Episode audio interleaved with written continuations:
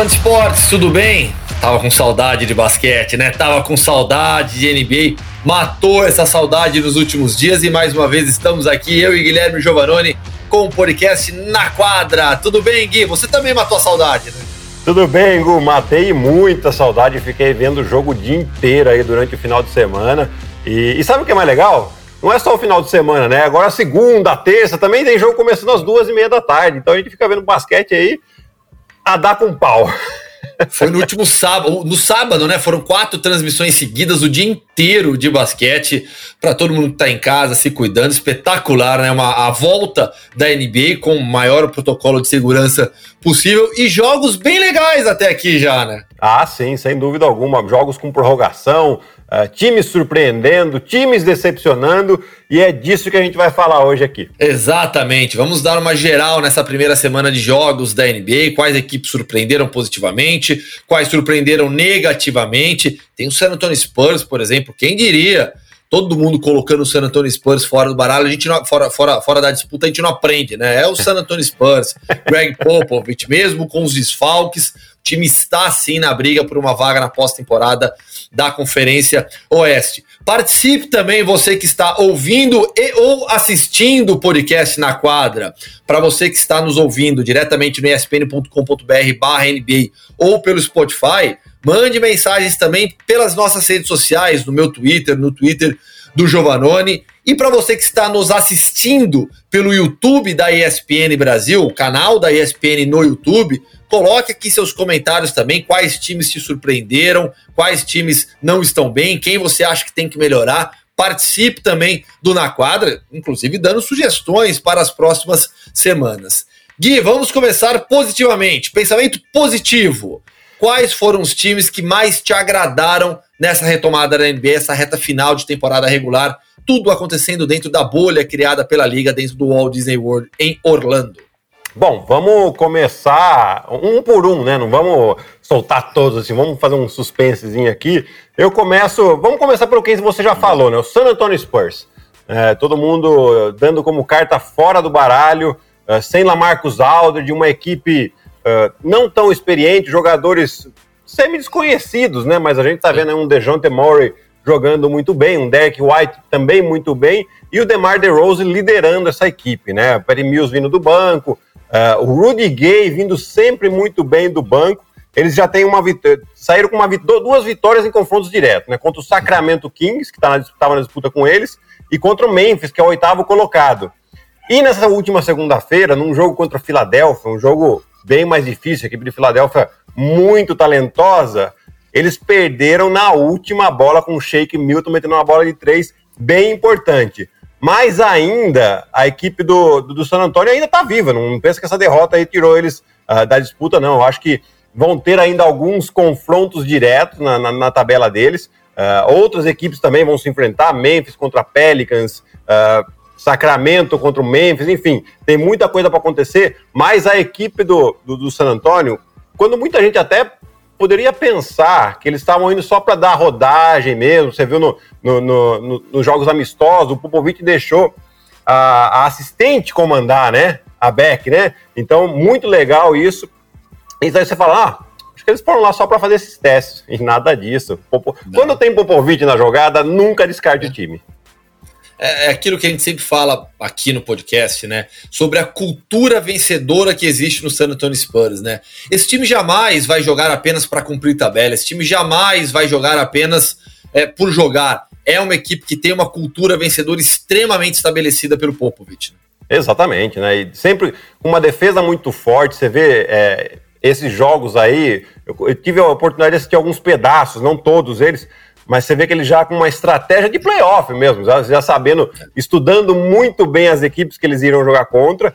E no ataque, o ataque dá gosto, porque por mais que você fale de DeMar DeRozan, DeJounte Moore, Derek White, o Rudy Gay, é um jogo coletivo, que aí sim, sim esse talento individual aparece muito mais sem, sem forçar uma situação, né? Como a gente está mais acostumado a ver na NBA. Outro time que vem surpreendendo positivamente na Conferência Oeste é o Houston Rockets, que venceu o Milwaukee Bucks naquele jogo tão aguardado no confronto entre Harden e Antetokounmpo. Sem dúvida, Gu. É, teve esse jogo que é, defensivamente o Houston foi muito bem. É, é, difícil a gente falar que defensivamente foi muito bem quando eles perderam muito rebote, né? Porque o rebote é a conclusão da defesa. Mas mesmo com essa deficiência, eles tiveram uma desvantagem de 20 rebotes em relação ao Milwaukee nesse jogo. E ainda, mas defensivamente, os caras fizeram muitas trocas. Uh, quando a bola ia no poste baixo, eles faziam dobras, uh, sempre fazendo um, forçando um passe a mais. E James Harden defendendo muito bem, principalmente na bola decisiva. Ele fez uma ótima defesa em cima do Yannis, né? Teve toda aquela polêmica que o Yannis falava que ele não marcava bem e tal. Ele fez uma ótima defesa sobre o Yannis, não precisou dar ajuda na defesa e o Yannis acabou entregando a bola para o Houston e que deu a vitória é. para o Houston. Então, além dessa vitória contra o Milwaukee Bucks, na, na rodada de estreia, na sexta-feira, é, eles estavam perdendo um jogo por sete pontos, oito pontos, faltando menos de um minuto para acabar por Dallas, e tiveram uma virada incrível. Tudo isso sem o Eric Gordon, que é um dos jogadores principais aí da equipe, é, a principal força de ataque depois de Harden e Westbrook. O que, que dá para esperar do Houston Rockets na pós-temporada? Olha, Gu, eu sinceramente não estava esperando muita coisa, mas eu fiquei muito surpreso com esses dois jogos, né? É, principalmente por causa da defesa, eles estão se adaptaram muito bem. O PJ Tucker é um monstro, é um monstro defensivamente. Ele não tem, ele tem dois metros, vai, 1,98m, é. e tá sempre defendendo os caras de 2,10m, 2,12m, uma desvantagem na altura muito grande, mas ele é muito forte, no ataque sabe muito bem o papel dele. E, eu acho que eles podem surpreender. Difícil chegar numa final de conferência, numa final de NBA? É, porque a gente sabe que nessa conferência você tem um Lakers e um Clippers muito forte. É, e também na questão do playoff, né? Esse ritmo de jogo em playoff geralmente não funciona. O próprio Houston já sofreu com isso nas outras temporadas. Né? Mas você tem, com esse modelo de jogo aí, com o Westbrook na equipe, pode ser que aconteça uma surpresa. Vamos para a Conferência Leste agora. A gente falou sobre essa força coletiva do San Antonio Spurs. Dá gosto de ver o Toronto Raptors, né? Ah, demais, demais. Eu acho que uh, é, é, o time que melhor joga disparado na NBA, de coletivo, né? Uh, defensivamente, eles são muito inteligentes jogando, têm muitas estratégias, alternam muito defesa, homem, individual, mista, de acordo com, com o adversário que eles estão jogando, né? Então isso confunde bastante algumas equipes, principalmente em temporada regular, né? E no ataque, a maneira com que eles mexem a bola, você vê, eles é. têm ótimos talentos, né? Tem o, o Siakam, tá jogando muito bem, o Fred Van Vliet, pelo amor de Deus, quem que descobriu esse cara? O cara não foi draftado, Gu. Uh, aí você tem o Kyle Lowry liderando a equipe, Marc Gasol, veterano inteligente, Sérgio Baca, veter... não tão veterano assim, mas veterano já de NBA, é, muito intenso, inteligente. Quer dizer, então a bola corre muito bem. A partir do momento que eles criam uma vantagem, eles nunca mais perdem essa vantagem até achar o melhor arremesso. Então isso vem surpreendendo. Vitória contra o Lakers espetacular, né? Um, praticamente aí quase todo o jogo na frente, passava um pouco, mas não deixava nunca o Lakers desgarrar. E depois contra a Miami, outro time que joga muito bem, e a gente vai falar aqui também, né? Um jogo decidido no finalzinho, assim, até fica uma dica aqui para quem está nos escutando, para quem está nos assistindo. Se você tiver oportunidade, assista o jogo entre Toronto e Miami dessa última segunda-feira. É uma aula de basquete. Vale muito a pena. Aliás, é, a gente, na semana passada, a gente fez a prévia dessa retomada da liga e deixamos, nós deixamos bem claros que, assim, para nós os favoritos são, não necessariamente nessa ordem, mas é, Lakers, Clippers e Bucks. É, depois dessa retomada, o Toronto Raptors definitivamente é a quarta força, e aí sem qualquer é, é, peso negativo do termo quarta força, né? Porque quem tá ouvindo e gosta de futebol e a corintiana fala, aí, quarta força, tá vendo? Não, esquece isso, mas o Toronto acho que é a quarta força mesmo da liga, né? É, pensa que quarta força são os dois finalistas de cada conferência. Então Isso, já pronto. não é tão, tão ruim assim, né? É. E, e, sinceramente, com esse jogo coletivo do, do Toronto, eu acho que eles já planejam almejar mais, chegar numa final, repetir o título, né? É. Talvez falte aquele jogador é, que na hora de uma, de uma, dificuldade, mesmo que o ataque não está conseguindo rodar, ele tem esse poder de decisão maior, como era o caso do Kawhi Leonard no ano passado. Mas é, eu acho que a saída dele uniu mais a equipe, né? Eles ficaram com aquele gostinho, ah, então vamos provar que não era por causa do Kawhi só. Não era por causa que o Green era um bom defensor, porque a gente tem valor aqui também, e, e isso está servindo muito de motivação. A gente pode e deve colocar Toronto, sim, entre os favoritos.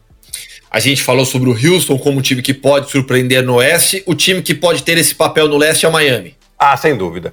Eu acho que com a chegada do, do Igodala e do Jay Crowder também, jogando muito bem, né? Os dois são veteranos, é, defensivamente muito bem e, e sabem o lugar no ataque. Não é aquele jogador que precisa da bola toda hora, né? Liderados pelo Jimmy Butler. Kendrick Nunn jogando muito bem. O Duncan Robinson, são, são esses dois novatos aí que estão metendo muita bola. E aí, a, o pinguinho que gruda tudo isso, bem na Debaio. Né? É. Defensivamente muito atlético, uh, permite muitas variações defensivas de troca, de dobra, de, de rotação defensiva, né? E no ataque tá muito bem também. Então, acho que. E o Eric Spolstra, gente, a gente sempre esquece dele, né? A gente acaba não dando o valor devido porque ele acabou sendo campeão com o Miami quando tinha o super trio lá, né? E o pessoal fala, ah, mas também com esse trio é difícil perder. Não é tão simples assim, não. Ele é um ótimo técnico, vem fazendo um, um excelente trabalho. E eu acho que o Miami a gente tem que. Se tem um time que pode surpreender nessa Conferência Leste é o Miami. Aliás, sobre técnicos, né? O Mike Budenholzer e o Billy Donovan foram escolhidos técnicos do ano pela Associação dos Treinadores. É, o, o, o Spolstra é o most underrated coach, né? Técnico da, da NBA. Ah, eu acho que é um dos. Né? E, e, e ficar. E, e, não ter o Nick Nurse escolhido aí também, para mim. É, eu achei um absurdo também. É bem absurdo, né? Tudo bem, o trabalho do Budenhauser, ele é maravilhoso. Ele pegou um time que ele já levou para a primeira colocação na temporada regular, regular passada e manteve e melhorou ainda, né? Uh, o Billy Donovan também, de um time que ninguém esperava absolutamente nada. Se falava do, do Oklahoma City como time em reconstrução que ia ficar, ia tancar, né? Ia lutar para ter altas escolhas no draft esse ano e está aí já lutando pelos primeiros quatro posições, né? Da, da Conferência Oeste. Né? Mas o que o Nick Nurse fez não tem igual para mim. Né? A gente já Também comentou acho. aqui da saída do Kawhi e do, e do Danny Green e, e ele motivar esses caras, ele fazer com que outros jogadores eh, se tornem protagonistas, Anunobi, Norman Powell, uh, o Ibaka vindo do banco, enfim, cara, é um trabalho espetacular. Uh, repetindo o que eu já falei aqui hoje. O melhor, uh, time que melhor joga basquete em toda a NBA. Isso é legal, né? Porque não é necessariamente o melhor time, mas é o time que melhor pratica esse esporte, né? Exato, e é gostoso de ver. É, é realmente uma aula, os caras, é, sabe, fazendo estratégia mesmo de levar a defesa para um lado para atacar o lado fraco depois defensivamente confundindo muito, né? A gente sabe que a NBA ela é muito conhecida pelos seus superastros e pelas situações de um contra um que esses superastros é, provocam. E a defesa deles sempre colapsando, a gente viu a dificuldade que o, é, o time do Lakers Sim. teve para atacar contra a defesa deles. Ô Gui, se você tivesse que fazer então um power ranking dessa volta da NBA, tá? Analisando só os jogos que aconteceram agora na volta, o Toronto seria o primeiro? Eu acho que sim. Eu acho que sim, pelo que a gente viu até agora, são uma amostra bem pequena ainda, tá? Claro, exato. Mas é, é, eu colocaria o Toronto em primeiro. Né? Depois eu acho que eu colocaria Milwaukee Lakers ali, empatado em segundo. Depois é, aí já fica um pouco mais difícil. Né? Você tem esse Miami, você tem o Clippers, o Clippers que não teve um bom. Teve um jogo mais ou menos contra o Lakers na estreia, mas estava bem desfalcado, né? Sem o Low Williams, sem o Montes Harrell. Uh, depois deu um, uma sacudida no New Orleans Pelicans ali, recorde de 25 bolas de três na partida. Uh, já mostrou que tá, tá tudo sob controle. Né? Então, eu acho que são esses cinco os principais. E o Boston também. Boston gostei uh, do que apresentou até agora. É, apesar da derrota contra o Milwaukee, teve ali polêmica de arbitragem no final do jogo. O Jason Tatum não jogou bem, né? É um jogador importante. Depois tiveram aquela vitória é, grandiosa ali contra a Portland. E, e aí ele acordou, né? E aí ele acordou. E eu acho que a gente tem que falar um pouquinho mais de um jogador que é, não é protagonismo, mas a gente tem que dar mais, mais importância. Marcos Smart. Né, tá sempre defendendo o melhor jogador da equipe contrária, Sim. sempre incomodando demais. E aí, às vezes, pega um jogo como o Milwaukee Bucks que ele mete ainda 23 pontos. É um jogador que você tem que dar o valor. Vamos virar a chavinha agora, falar sobre decepções, times que nessa retomada não foram bem até aqui. Quer começar por qual time, Gui? Acho que o Filadélfia. Filadélfia teve a primeira derrota já lá contra, contra o Indiana.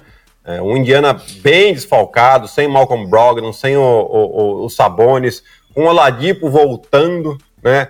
Aí você fala, ah, mas você teve um jogador que ninguém espera que faça 53 pontos, e foi o TJ Warren, que fez então, uma partida espetacular.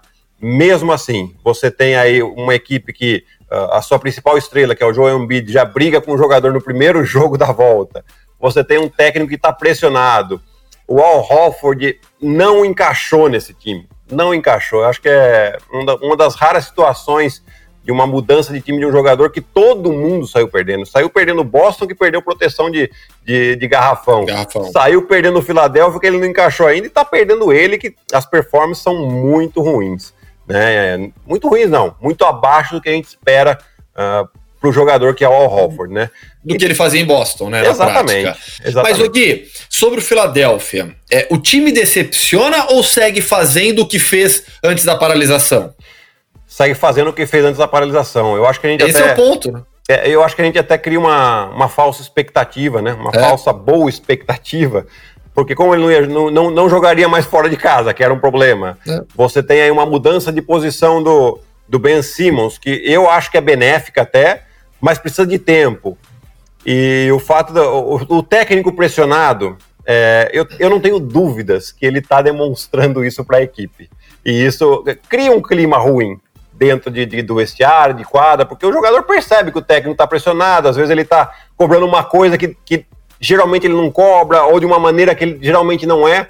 É isso que a pressão faz. Então, é, por isso que eu acho que o, o Philadelphia, eu não, não vendo um caminho muito legal para eles, não. No Oeste agora, Utah Jazz é quem não vem tendo boas atuações. Fez até um jogo rel relativamente duro com os Lakers, né? Na noite de segunda-feira. Não, hoje é. Não, é, na noite de segunda. É, segunda, tá certo. Completamente perdido nos dias. É isso. Mas aí no final ali, os Lakers conseguiram manter uma média ali de 10 pontos de, de vantagem e venceram. É, pois é, eles ganharam uh, do, do, do Pelicans no finalzinho, um jogo que eles perderam o jogo todo. É, e para ser bem sincero, ali foi mais o Pelicans que perdeu o jogo do Sim. que o Utah que ganhou. É, depois tiveram uma derrota muito pesada para o Oklahoma, né? Um jogo dominado Sim. do início ao fim e na disputa ali pela quarta, quinta posição na Conferência Oeste. Era um confronto direto. É, e, sei lá, tá, tá, eu vejo a equipe como estranha, parece que está num, numa marcha a menos. Uh, Gobert meio fora de forma ainda. É, eles diminuíram a rotação com a, com a ausência do Bogdanovich. É, é, surpresa positiva, Jordan Clarkson jogando muito bem. Né? Mas... Liderando o time muitas vezes, né? Exatamente. inclusive na pontuação. Exatamente, vindo do banco, né? Donovan Mitchell, é, apesar de no, no, jogo contra o Pelicans, no quarto quarto ele teve uma atuação é, importante, mas é, tô vendo também um pouco para baixo. esse Utah Jazz aí eu não, não, não, não, não promete nada para essa volta de NBA aqui. Eu acho que eles devem, inclusive, parar na primeira rodada dos playoffs. É, é o famoso não vai, né? Não Enfim, é, sobre o Dallas Mavericks agora, outra equipe com altos e baixos, né? Talvez mais, bem mais baixos do que altos. É, teve uma derrota para o Phoenix Suns e o curioso é que, assim, no, no, na noite em que perdeu, no dia em que perdeu para o Phoenix Suns, se classificou para os playoffs por conta da derrota do Memphis. E aí entram algumas curiosidades, porque o time não ia para os playoffs desde 2016, mas muito além disso, se a gente olhar para o Dallas sem o Dirk Nowitzki, o time não ia para os playoffs de desde 1990. Ou seja, a última vez que foi para os playoffs sem o Dirk Nowitzki foi em 1990. Você estava o quê? No Mirim ainda. Nada, nem no Mirim. Eu estava na escolinha Tava, era, foi um ano antes do meu primeiro ano de federado, para você ter uma ideia. Então, são 30 anos atrás. É, é, é um feito para o Dallas, mas o Dallas também entrou aqui na, na, minha listinha de decepções pela maneira com que perdeu, não pela maneira com que está é. jogando. Né? O, o, jogo contra o Houston, você não pode perder uma vantagem de 8 pontos faltando 45 segundos. Por mais que o Houston tenha o talento, tenha esse cara aqui, né? Não, não, não me importa, não, não me interessa. Você, no, no, lance livre ali derradeiro, você manter o Marianovic no banco. É, eu acho que foram algumas falhas que somaram e daí deixou os caras chegarem para prorrogação. A moral tá toda com o time do Houston.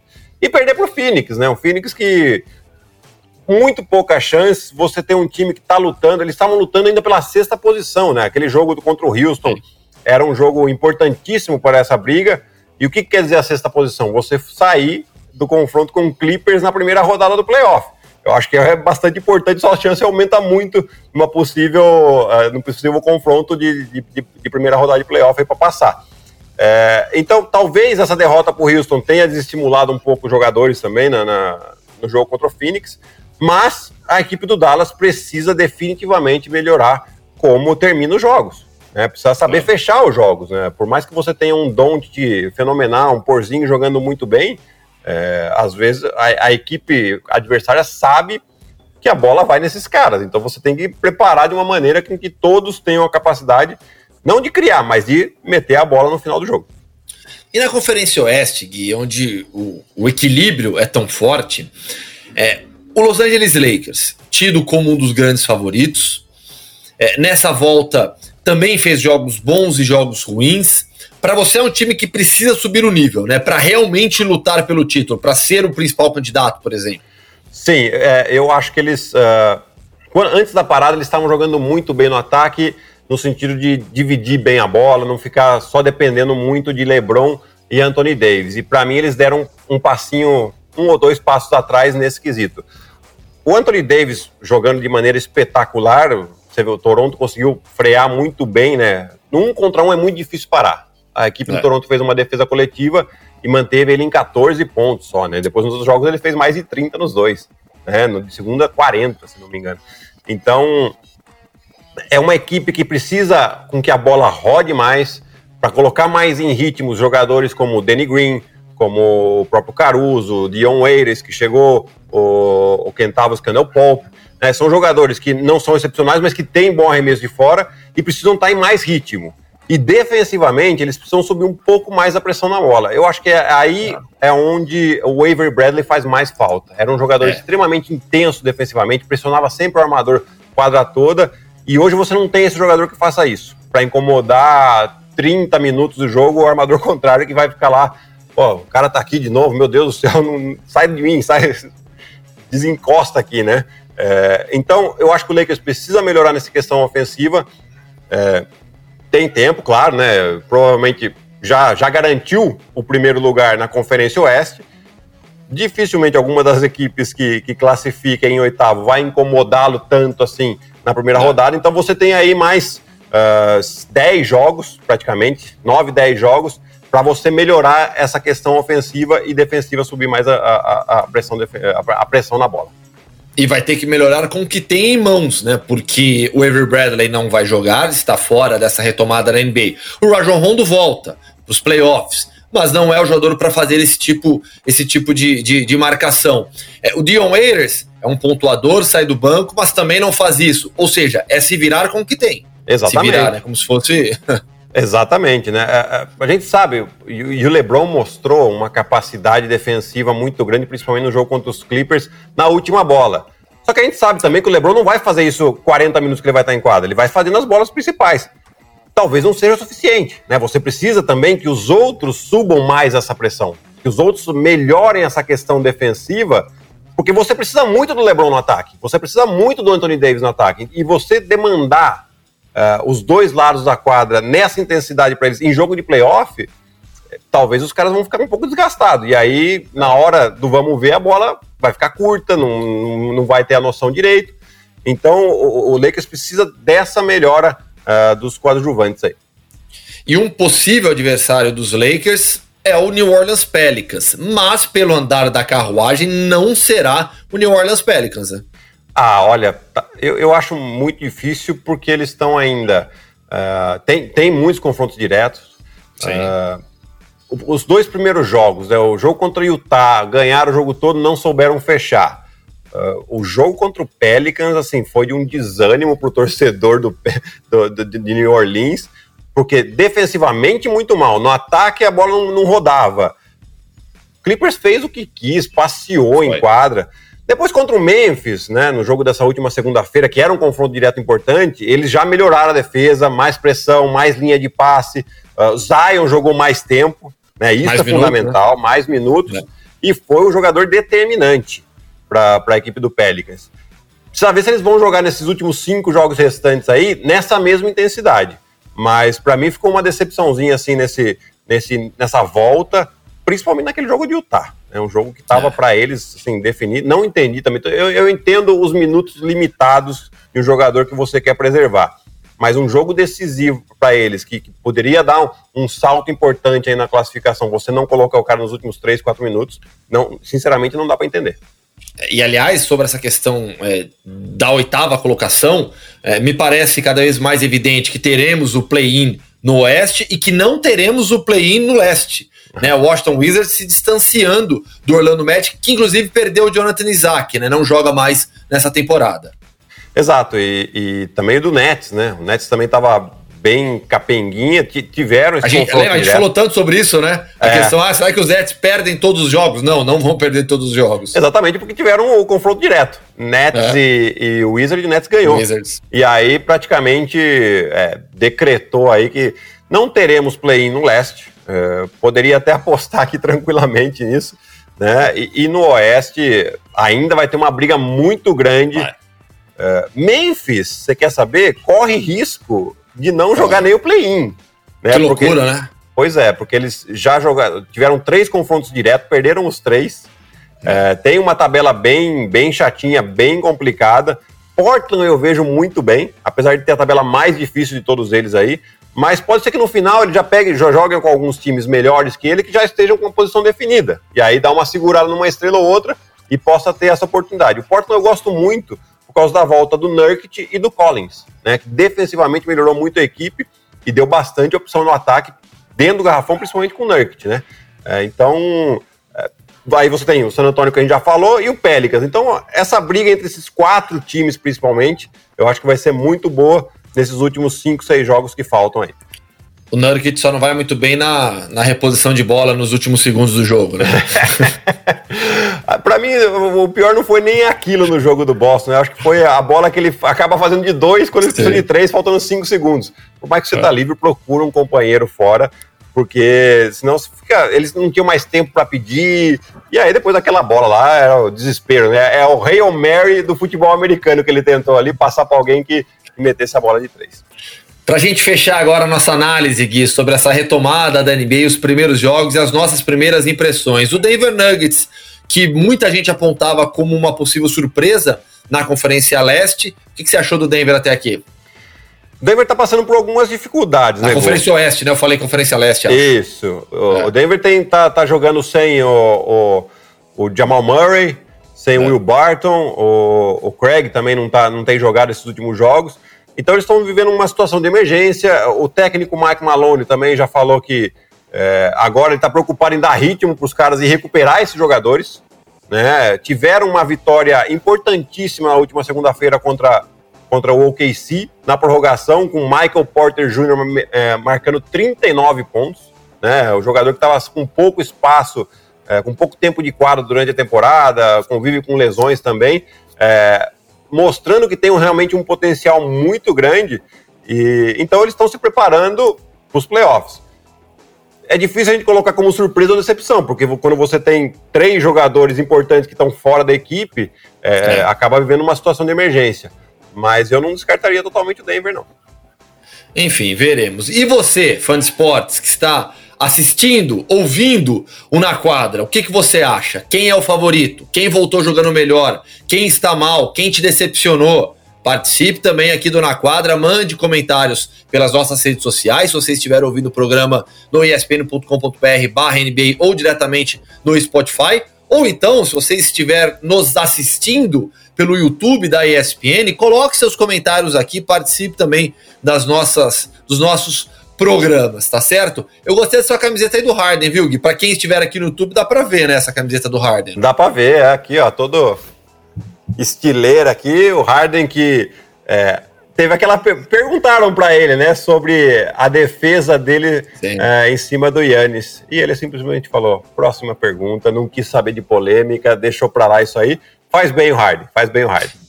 Eu tô com uma camiseta neutra nessa temporada, né? Ó, do Golden State Warriors. Nessa temporada. Pois não... é. O Golden State está exatamente que nem a gente, vendo NBA de casa. É, exatamente, é, perfeito. Fechou então, Gui? Fechou, Gu, até semana que vem. E você, fã de esportes, acompanha também a NBA nos canais ESPN, fique ligado na nossa programação, acesse o nosso site também, na aba programação, para você ficar por dentro de todos os jogos que transmitiremos nos próximos dias. Meus caros, grande abraço a todos vocês. Esse foi mais um da quadra comigo, Gustavo Hoffman, sempre ao lado de Guilherme Giovannoni. Coordenação de Gabriel Veronese e edição de Marcel Damasio. Beijo para todos e todas que acompanham a NBA nos canais ESPN. Foi. Vamos fazer a chamadinha? Bora. É, é deixa eu parar os. Peraí.